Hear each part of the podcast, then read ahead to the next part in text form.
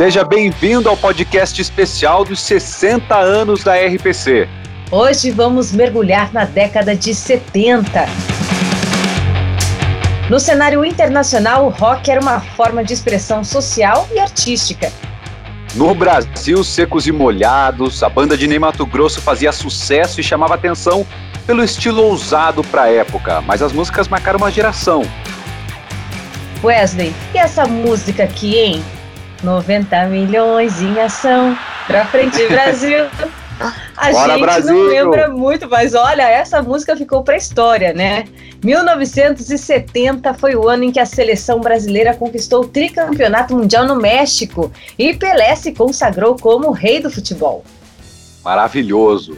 Foi uma década, digamos, tecnológica, né? Foi criado o primeiro microprocessador, o primeiro videogame. E no Paraná, muita gente saiu do campo, foi para a cidade em busca de emprego. E Curitiba mudou de cara. A Rua 15 foi transformada em calçadão e surgiram outros pontos turísticos, como a Rua das Flores, o Teatro Paiol, o Paço Municipal. O plano diretor da capital foi criado, a cidade industrial de Curitiba atraiu fábricas e empregos, e muitos desses acontecimentos foram registrados pelas lentes do nosso entrevistado de hoje, o Rubens Vandressen. Seja bem-vindo, Rubens. Ok, tudo bem com vocês? Aqui tá tudo em paz. Manda lá.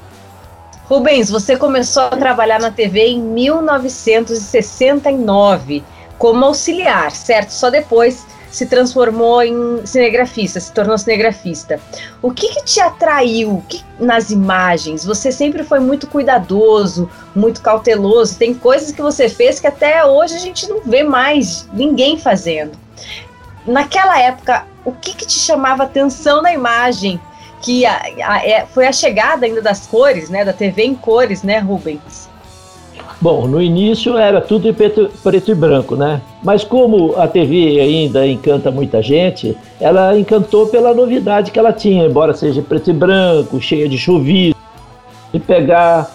Mas era um, um encanto que você tinha, não era apenas o rádio, você tinha imagem é, e aquilo é, me atraía. Mas eu fui parar na TV, assim, uma coincidência, né? Eu estava procurando emprego e quando fui na agência de emprego, tinha um emprego exatamente na televisão, né? É, daí comecei a trabalhar como boy lá no setor de jornalismo da TV Tupi, né? E daí que tudo começou. Ô Rubens, se lá na década de 70 colocassem um drone na tua frente, o que, que você ia achar que fosse um drone na década de 70? Eu acho que eu ia falar que o cara era maluco, né? Porque eu não sei, é bem, é bem é, seria muito avançado para a época, né? Você veja quantos anos passou para que isso se tornasse realidade, né? Ô Rubens, mas mesmo assim vocês davam um jeito de pegar, digamos assim, uma imagem panorâmica, né? Conta pra gente alguma das gambiarras que vocês faziam. Olha, quanto aérea não tinha muito, né? Da janela de avião, de, é, de alto de prédio, que não tinha como, né? É, imagine um drone, né? Seria o ideal naquele tempo. A informação é, não, não, não, não é para levar até as casas das pessoas, não, não é o aparato que todo o aparato que faz, né? Porque você não tem o drone, mas você tem a paciência de esperar numa esquina, você tem paciência para passar a noite para pegar exatamente aquilo que você quer mostrar, o, o dia todo, enfim. É, mas o drone é fantástico. Eu ainda gosto até hoje e acho que é avançado para a nossa época. Ô Rubens, a gente hoje trabalha na TV com praticamente quase nenhum cabo, né? É, o repórter tem o microfone, o cinegrafista tem a câmera, não precisa mais ficar puxando o cabo, né? Mas naquela época, na década de 70, quando você começou a ser cinegrafista, era bem, bem diferente, bem mais complicado e muito mais puxado, né, Rubens? Não, era diferente sim, porque é, nós tínhamos, por exemplo, uma câmera que uma era corda, né, e a outra é elétrica, né, assim, com bateria já. Não em 70, demorou 85 mais ou menos para vir um pouco mais moderno. É, é, era corda. Então, por exemplo, se desse uma geada muito forte, é, as engrenagens não giravam na mesma velocidade, né? Tanto é que a neve de 75 foi um drama, né? Que a nossa câmera tinha sido lubrificada com graxa, que é o, é, não, po, não poderia nunca, né? Congelou. Então daí tinha que esquentar no, na saída do escapamento do Fusquinha, assim, para fazer mais algumas cenas para que, mesmo assim, muitas, sair, muitas imagens saíram como o filme do, do Carlitos, né? Tudo corridinho, por causa da velocidade do, da atração do filme. Ai, meu Deus. Era outro mundo. Mas aí você pegava aquilo, ia para a TV, tinha que ter o metal sulfito, carbo... Eh, esqueci até todos os, os produtos, e o fixador, né? É, para tirar o nitrato de prata é para revelar o filme secar o filme e, e para depois colocar no ar. Então Gente, era bem diferente. Meu Deus, tinha que revelar o filme para ir para ir para o ar, né? Como se fosse Sim. uma fotografia. Uhum. Isso porque era isso porque era em branco e preto, né? Porque o colorido uhum. era muito mais complicado, né? Demoraria, demorava assim seis, sete horas do sistema manual, né? Para ficar pronto. Ô Rubens, e como foi essa transição da TV em preto e branco para TV em cores. É, daí você falou no ano 70 que foi a Copa, né? Poucos viram a, o Brasil ganhar a, a Copa no México é, com TV colorida, né? É, o, é, preto e branco, mas a gente viu, né? É, a gente viu a, a Copa do Mundo, é, e, mas em preto e branco. Mas essa transição para TV em cores lá no canal 12, como é que foi isso? O investimento deve ter sido muito alto, né, para poder transmitir em cores. É, tinha, porque também tinha aquela, é, aquela discussão de qual sistema usar, por isso que retardou um pouco mais, né? Porque se você vê hoje aí é, em vários países, por exemplo, no Paraguai tem uma região lá que é pau N, em outra, é, Argentina, se eu não me engano, é pau B e a Alemanha. É, então, é, é, são vários sistemas, né? E, e, os estudos apontaram que o, é, essa, essa que, que a gente usou aí era mais indicada para, o, para se usar aqui, né? E essa transição foi lenta, né? Porque é, tudo era muito complicado, né? Hoje, por exemplo, eles lançam uma câmera nos Estados Unidos lá, para chegar aqui, é muito mais rápido que naquela época, que demorava anos, né? Era muito caro comparativamente, né? E isso. Rubens, e me diga uma coisa. Qual foi a maior loucura que você fez por uma imagem? E qual era essa imagem? Ai. Ai.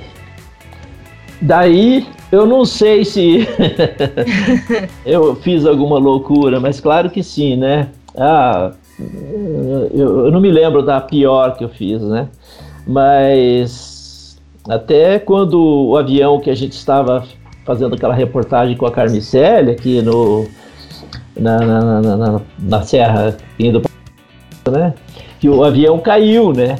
E era assim. E agora, o que vocês vão fazer? Nós filmamos o avião porque era, era uma exposição das velhas águias e era uma e era uma produção para esporte espetacular. Então a gente ia voar no avião, tinha um artista que ia plantar bananeira no, no avião voando e, e ele caiu, né?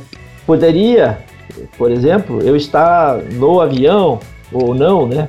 Então, é, Acho que não teve assim, ah, eu fiz loucura. É, é, é, escuridão, ficar numa escuridão, no local que você não sabe, no meio do mato, é, é, é, é uma loucura, né? E a gente fazia isso constantemente. Eu me lembro uma vez que eu fui para Foz do Iguaçu e, e, tinha já o transporte de cigarro, isso foi em 72, eu, se eu não me engano e que nós levamos uma rajada de metralhadora, quer dizer, todos os policiais, todo o exército que estava com a gente. E, é, sabe, quando você. Eu não filmei, porque era impossível, era de noite, o filme não era tão sensível, né? Aí a gente mergulhou assim atrás das madeiras e tal, das árvores, e, a, e ouvia e a, a, as cascas é, com aquele barulho de, de, de rifle, né? é, é isso. A gente teve muita sorte. Nossa, tem mesmo, tem mesmo. Tanta aventura que você já enfrentou por aí, né? É, mas é, faz parte do, do tipo de profissão que a gente escolheu, né? Rubens, a minha última então pergunta. Você começou em, no início da década de 70 como repórter cinematográfico, ficou anos nessa função, passou por todas as transições possíveis da TV até agora, né? Vieram as câmeras mais modernas, a tecnologia, veio a internet, é, os ao vivos mudou muito, o HD, a TV digital, você passou por tudo isso e boa parte dessas mudanças você estava ali na coordenação, ali na, na RPC, né? Estava coordenando tudo isso. Depois de 45 anos, né, que você começou a trabalhar, como que você vê a importância da TV e a TV do futuro? O que, que mudou e que, onde você acha que pode chegar e a importância da RPC, dos jornalistas, repórteres cinematográficos em toda essa história que a gente comentou até agora? Olha, eu acho que hoje assim é difícil de fazer uma análise assertiva disso tudo, né? Mas eu acho que é, a televisão vai ter ainda uma grande importância é, para o Brasil e também para o mundo, né? É, para mostrar o, é, realmente é, é, a verdade, de uma certa forma vencida, porque a verdade e o bom senso sempre vence no final, né? Verdade. Muito obrigada, Rubens, pela sua participação aqui no podcast especial de 60 anos da RPC, viu? Opa, obrigado a vocês aí de lembrarem do velhinho aqui. a gente sempre lembra. Então. Obrigado, Rubens. E no próximo episódio, né, Andressa, tem ela que é muito conhecida aqui no estado. É a cara da RPC inclusive uma grande parceira do Rubens Van Dressen. Eu estou falando de Dulcineia Novaes. Conhece, Rubens? Nossa, Dulcineia há muito tempo, né? Tem muita história com ela e a Dulcineia tem muita história para contar e vai contar amanhã aqui no podcast especial da RPC. A gente se vê amanhã, hein? Não perca. Show tchau, Wesley. Tchau, Rubens. Um abraço. Tchau. Um abraço, Dulcineia. Tudo de bom para vocês aí. tchau.